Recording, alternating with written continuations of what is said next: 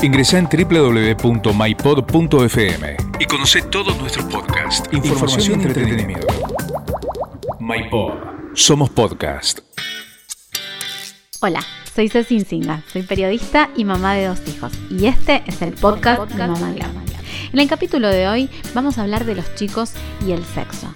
Esas preguntas que nos hacen en medio de situaciones cotidianas, cuando estás lavando los platos o cuando estás preparando la comida o simplemente en un paseo por la plaza, salen con preguntas que muchas veces no sabemos cómo responder en lo inmediato, porque nos dejan con la boca abierta, abierta. Vamos a tratar de desandar este camino para saber cómo responderles a los chicos de acuerdo a la edad.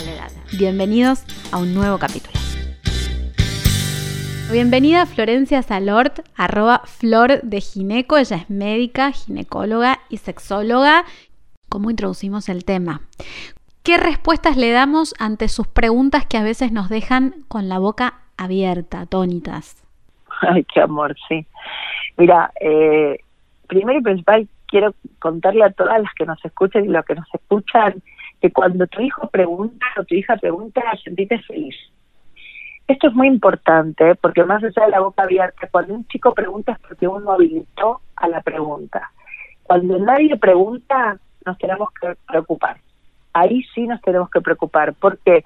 Porque eh, no estamos habilitando a la duda o dijimos alguna vez, bueno, no sé, eh, si no me preguntes eso o le cambiamos de tema. Y los chicos son muy hábiles y se dan cuenta que estamos incómodos o incómodas.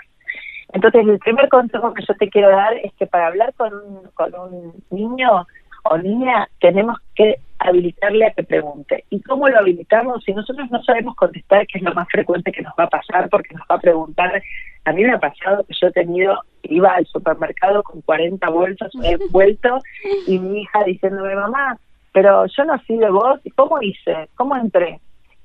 En el medio de ese quilombo, mira que yo sé cómo hablarles, y yo le decía, mí es, y hay que hacer esto. Es excelente tu pregunta, excelente. O sea, qué bueno que se te ocurrió esto. Vamos a hacer una cosa. Viste que mami está con 20 mil bolsas. Cuando volvamos del supermercado, vamos a hablar de esto. Qué buena pregunta y me encanta que confíes en mí. Perfecto. Y no olvidarnos después de retomar el tema, ¿no? Totalmente. Ahora, si vos retomas el tema, primero eso, ¿qué quiero decir con eso? Paréntesis explicar siempre felicitarla por tu pregunta, aunque no tengamos ni idea qué contestarle, la pateamos.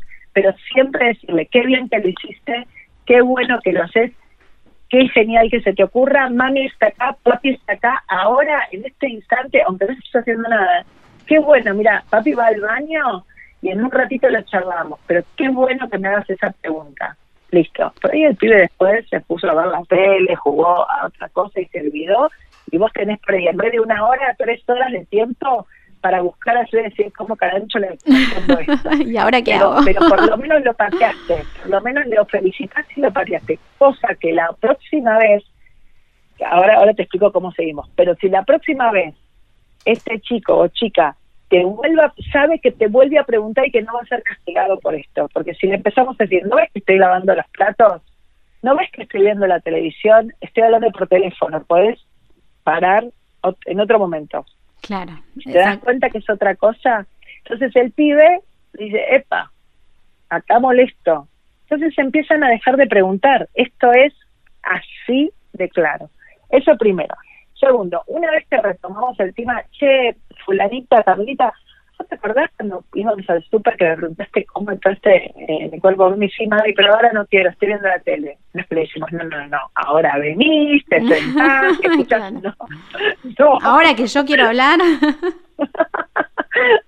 claro, no, no le decimos eso. Eh, le decimos, eh, perfecto, ahí, está, la, ¿qué le pasa a la nena? Te pregunto, vos le dijiste después, la volviste a, citar, te dijo que no, se terminó ahí el problema. Ya está. Ahí zafaste. No vuelves a decirle, ¿te acordás de vuelta lo que me preguntaste hace dos días? Pues la prueba se olvidó completamente. Pero sabe que te puede volver a preguntar. Eso uno. Y después le empezás a decir, eh, cortito y al pie. Yo me acuerdo que en el hospital italiano hicimos muchas charlas de estas y hablábamos de cortito y al pie. Con los chicos, cortito y al pie. Porque, ¿qué me quisiste preguntar? Con esto de que cuando entraste en la, en, la panza? Entonces la niña te puede decir, no, qué sé yo, porque se me ocurrió que, claro, vos me comiste con él. No, no, no te comí, te cuento. Mamá tiene una celulita, ¿sí? Que se junta con mucho amor con la de papá y adentro de la pancita empiezas a nacer vos y así creces y creces. Eh, ¿Y cómo? Y te va a volver a preguntar. Vos no le mentiste, le diste hasta ahí información. ¿Qué significa ahí que no es? Bueno, te cuento. Papá tiene un pene y mamá tiene una vagina. El papá se le erecta, inyecta sangre y larga una semillita en la vagina de la mamá y mamá genera uno óvulo porque tiene ovarios, el tío ya se durmió. Claro. Sí, además todo dependerá de la edad, por supuesto, ¿no? Completamente. O sea, es cortito y el pie es chiquitito, chiquitito. Por ejemplo, la otra vez estaba viendo, esto es otra cosa, otro segundo consejo. Siempre los chicos aprenden in situ. ¿Qué significa esto? Que siempre los chicos van a buscar situaciones y los adultos debemos buscar situaciones para educar sexualmente. Ejemplo, el otro día, el otro día te estoy hablando hace cinco años, ¿no? Estábamos viendo el otro día. El otro día, siempre digo el otro día. Eh, estábamos viendo la tele con Larita, con mi hija mayor, Ricky Martin. Ah, Ricky Martin cantando, qué sé yo, en ese momento no me acuerdo la boquita, eh, esta canción de. Y me mira y me dice, mamá, que digo, yo le decía, ay, qué fuerte está Ricky Martin, es increíble. Entonces me decía, mamá, Ricky Martin, ¿tiene novia? ¿Está casado? Y él sí creo que está casado. ¿Tiene novia? Yo no, tiene novio. ¿Cómo que tiene novio?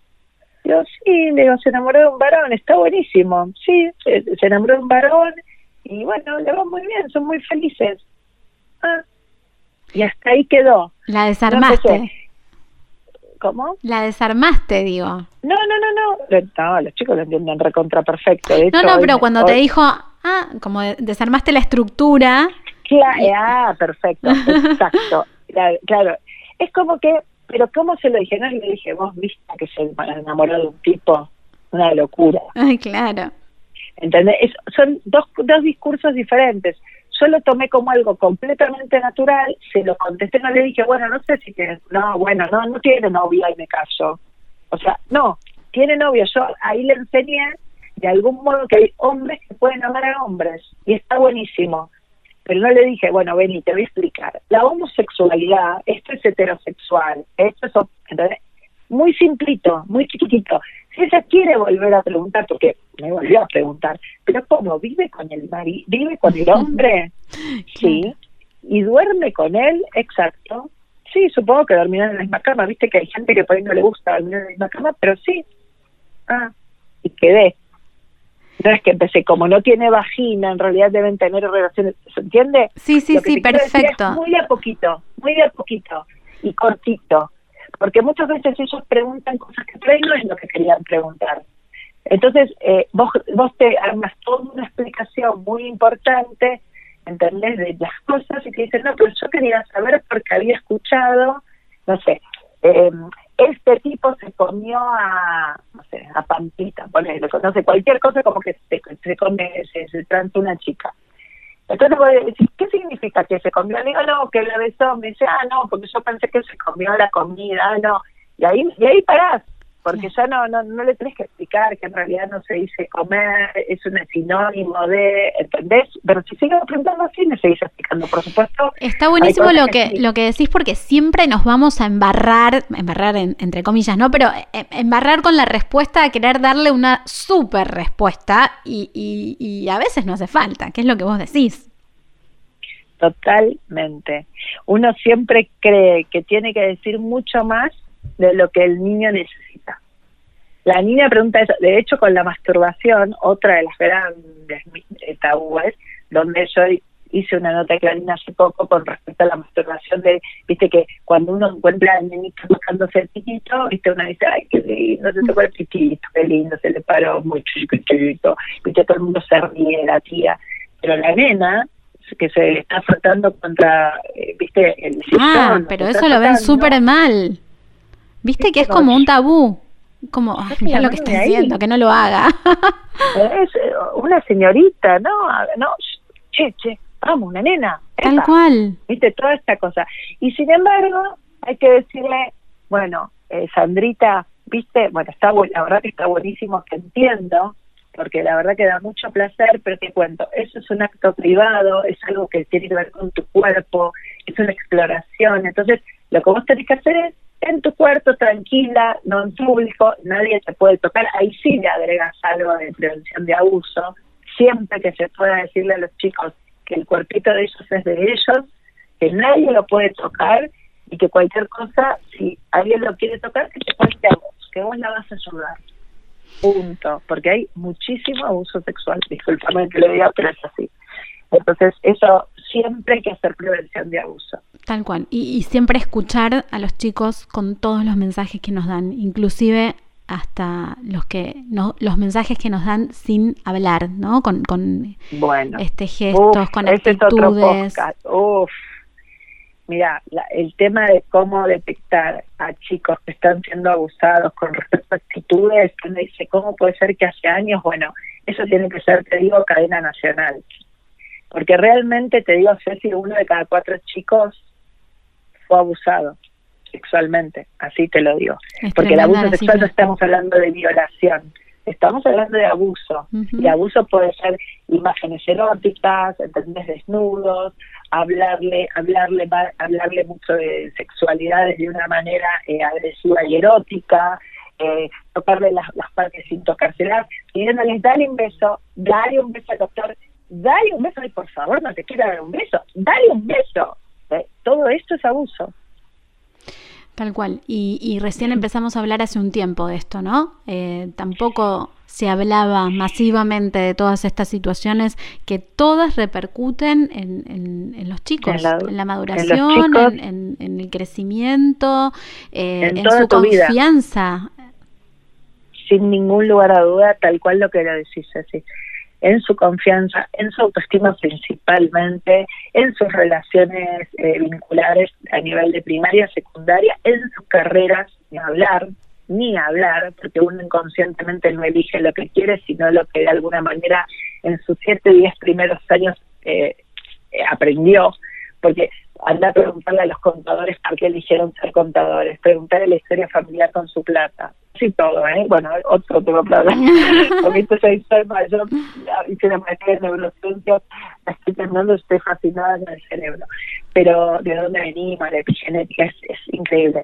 Pero lo que te digo de los chicos con respecto al, al abuso eh, es porque es de toda la vida. Eh, igual, obviamente, uno puede salir de eso, por supuesto, con, con terapia, con hablarlo, con saber que no fue la culpa de uno, con no responsabilizarse, con saber que lamentablemente esto es bastante común y no le pasó al solo, ni viste, porque uno se siente como que, ¿no? Eh, sí, soy, soy el único, la única.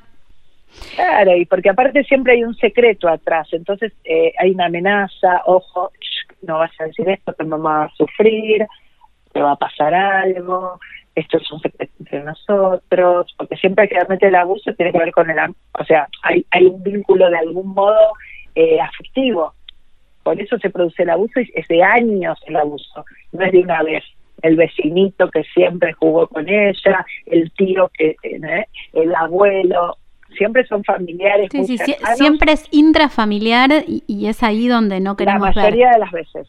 La mayoría, no siempre, la mayoría, de, las veces, es intrafamiliar. Sí, señora. y generalmente son masculinos.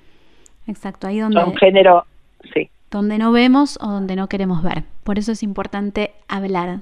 Esta herramienta que tenemos para comunicarnos y y generar la confianza. Por eso cuando empezábamos a hablar recién, yo decía, bueno, hablar de sexualidad con los chicos y, me parece que lo más importante y para cerrar es esto de generar la confianza, para lo que nos tengan que decir en el momento que lo tengan que hacer, pero que sepan que como papás vamos a estar ahí para abrazarlos, contenerlos y escucharlos. Así que vaya si no tenemos muchísimo trabajo. Y siempre con la verdad, y siempre con la verdad. El no sé también es una verdad, ¿eh? Uno si no sabe le puede decir, mamá de esto la verdad que no sabe, vamos a buscarlo juntos, vamos a preguntarle al médico juntos, vamos a buscarlo por internet, vamos a comprar un librito y vamos a leer juntas de pubertad, se puede. Esperemos que te hayan servido estas herramientas que nos dio arroba flor de gineco para tratar de responderles con información a los chicos y que sepan que siempre pueden acudir a nosotros, a sus papás y a sus mamás para recibir toda la información, darles esa seguridad. Gracias por escucharnos. Recuerden que pueden escribirnos a contacto mypod.fm, suscribirse a estos podcasts que armamos y seguirnos en todas nuestras redes sociales. Nos escuchamos en el próximo capítulo. MyPod. Somos podcast.